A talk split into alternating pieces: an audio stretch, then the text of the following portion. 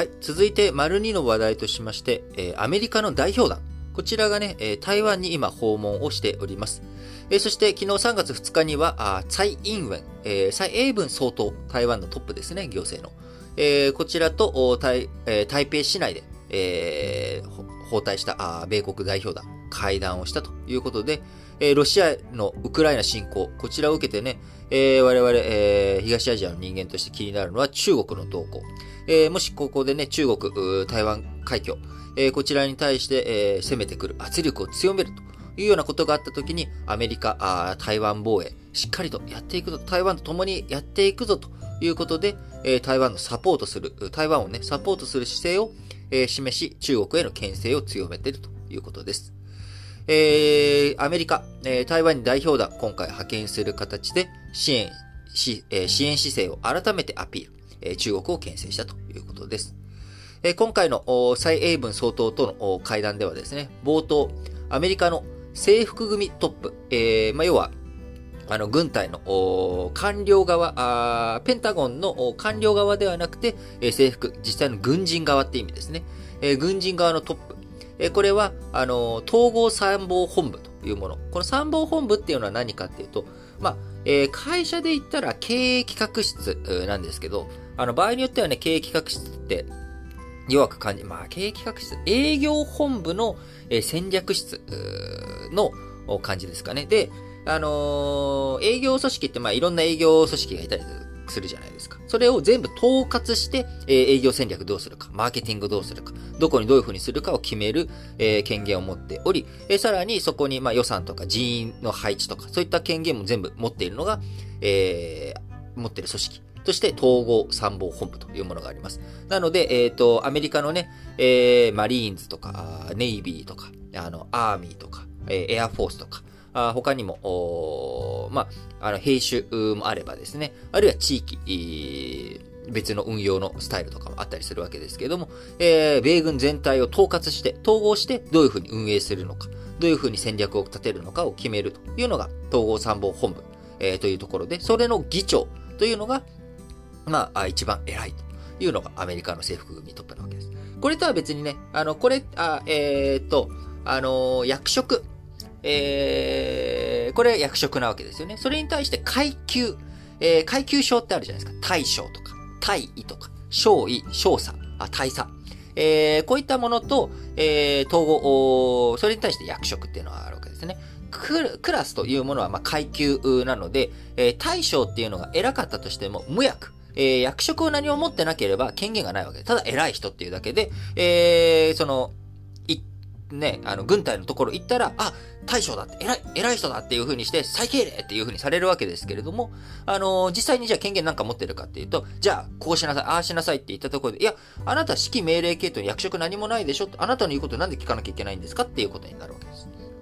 で、まあ、わかりやすいのは、あのー、大体ね、やっぱりこういう話するときに、あのー、警察組織というものが一番我々にとっては馴染み深いと思うんですけれども、あの、巡査、巡査長、巡査部長と、まあ、あの、巡査長って本当の階級じゃないらしいんですけどね、巡査部長、えー、そして警部補、警部とかっていうふうに、こう、ヒエラルキーがあるわけじゃないですか。で、えー、この、なんとか警部とかっていうのが、あのー階級なわけですよね。それに対して、なんとか署の所長とか、あのー、警視とかね、そういう人たちがやるのが、所長だったりとかするわけですけれども、あのー、なんとか署の所長というのが役職ということになるわけですね。で、まあ、捜査一課課長とかっていうとめちゃくちゃ偉いわけじゃないですか。あの、捜査本部をね、取り仕切ってというような。でも、えー、別に、なんだろう、あのー、その、位がね、たとええー、警視正、えー、であっても、その役職を持ってなければ、そこに口出しができないということなわけです。なので、まあ、階級と役職っていうもの、まあ、大体リンクはするんだけれども、えー、統合参謀本部長、本部の議長であれば、大将なのかな？クラス。まあ、これは逆、そうなんですけど、大将だからといって、えー、統合参謀本部議長というわけではないということですね。まあ、このあたり、あのまあちょっとややこしいっちゃ、ややこしいですけれども、えー、階級とは別に、実際に職務として、役職としてね、えー、偉い、えー、統合参謀本部議長。え、こちらが、え、今回、えー、マレン元統合参謀本部議長が、もう代表団の中に入っており、アメリカと台湾の重要なパートナーシップに対する支持を表明するために、ここに来たということで、え、アメリカは台湾のサポートするぜということ。え、その上で、アメリカはいかなる一方的な現状変更にも反対するとし、え、中国の動きを改めて牽制したということです。え、これに対して蔡総統、台湾海峡の安全が脅かされており、米国と今後より緊密な協力ができることを期待すると語り、関係強化の必要性を訴えました。えー、今回ね、ウクライナ、あ2月24日ですか？ロシアによる攻撃が開始されましたけれども、えー、我々当初思っていた、あそのね、1939年9月1日のポーランド侵攻、えー、ナチスドイツによる、そして、えー、ソ連によるもね、えー、東からあソ連も攻めておりますけれども、えー、ポーランド、の、ようなね、えー、すぐに壊滅しちゃうんじゃないかと。えー、ウクライナあ、もうダメなんじゃないかというふうに思われていたんですけれども、前線して、えー、今ね、まだ、あキエフ陥落せずというような状態になっております。えー、台湾海峡ね、実際に、中国が、空から、陸から、海から、あいろんな攻撃を仕掛けてきた時には、台湾、あっという間に上陸されて、えー、陥落してしまうんじゃないかというようなね、不安を覚えるわけですけれども、ウクライナの姿勢というものは、勇気をね、与えてくれるわけです。えー、勇気を与えてくれてるわけですが、当然、ね、とはいええー、ここでさらに紛争を広げていくわけにはいかないと。えー、ウクライナとは違って、えー、台湾海峡についてはアメリカ防衛義務を持っていると。とえー、明確にはね、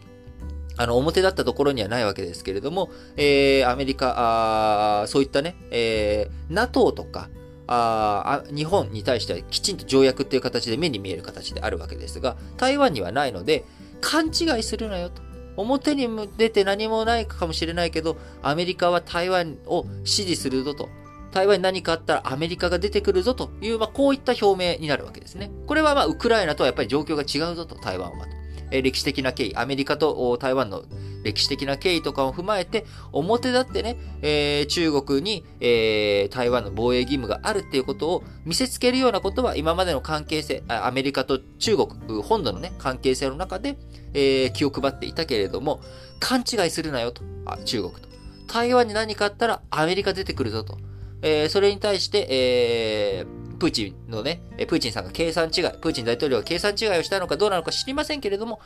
計算違いをして、え台湾を攻めるようなことがあるなよということをね、えー、メッセージとして出したということです。えそういった意味では、あの、今回、この代表団のね、え中に、制服組の元トップがいるということの意味、これはやっぱり非常に大きいわけです。えただ単にね、政治家だけ、えー、政治家だけの集まりで行くというふうになると、それは政府与党が言ってるだけでしょとか、あのー、その何々党はあ昔から台湾と仲いいからでしょみたいな感じに見えられるかもしれないけれども、元制服組のトップ、OB が、軍隊のトップの OB が言ってるんだぞと。いうこと。えー、こちらはね、えー、非常にメッセージとしての意味合いが違うということをね、これしっかりと理解しておくといいんじゃないかなと思います。えー、去年からあ米国、台湾への議員訪問相次いでいたわけですが、えー、それとは話が違うのよということです。えー、バイデン大統領の意向を受けた包帯ということで、えー、2021年4月にアーミテージ元国務副長官など、えー、こういった訪問以来、今回、バイデン大統領の意向を受けた、えー、台湾訪問というものは2回目。えー、さらに、えー、その、身分としてもね、えー、元統合参謀本部議長、政府組の元トップが言ったということで、えー、非常にね、えー、アメリカにとって、え、台湾、決して、え、こう戦争をね、しないというか、あの、攻撃があった時には、アメリカが出ていくぞということを示した。あそういう会談だったのかなと思います。